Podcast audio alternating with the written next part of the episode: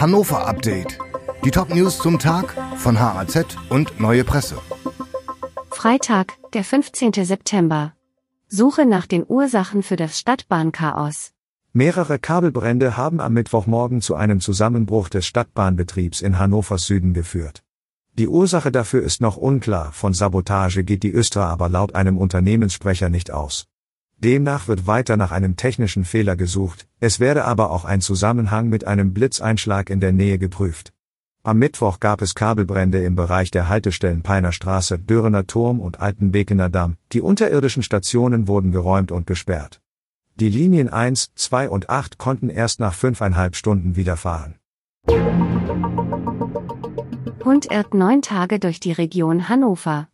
Neun Tage lang irrte Chili durch Teile der Wedemark, durch Burg Wedel und Isernhagen.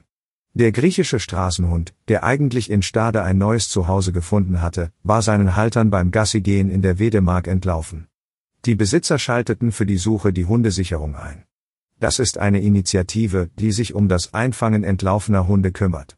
Nachdem ein Landwirt das Tier auf einem Feld bei Isernhagen gesichtet hatte, wurden die Helfer der Initiative aktiv. Chili folgte einer nach Rinderbrühe und Döner riechenden Lokspur und tappte in eine Käfigfalle. Der Hund wurde mittlerweile seinen Besitzern übergeben. Bürger in Kirchrode gegen neues Flüchtlingsheim. Die Stadt Hannover plant im Stadtteil Kirchrode den Bau einer festen Flüchtlingsunterkunft für 100 Menschen. Bei einigen Anwohnern löst das Skepsis aus. Etwa 90 von ihnen kamen in die jüngste Sitzung des Bezirksrates, warfen der Verwaltung vor, dass sie nicht ausreichend informieren würde. So wurde die Befürchtung geäußert, dass sich der Bau negativ auf die Immobilienpreise auswirken könnte. Zuhörer schlugen auch vor, das Gebäude in einem anderen Stadtteil zu errichten oder sorgten sich vor einer Zunahme der Kriminalität.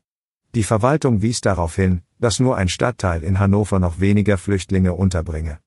Die Stadt will daher an den Plänen festhalten. Demnach soll der Bau in drei bis vier Jahren bezugsfertig sein. Globaler Klimastreik in der Innenstadt.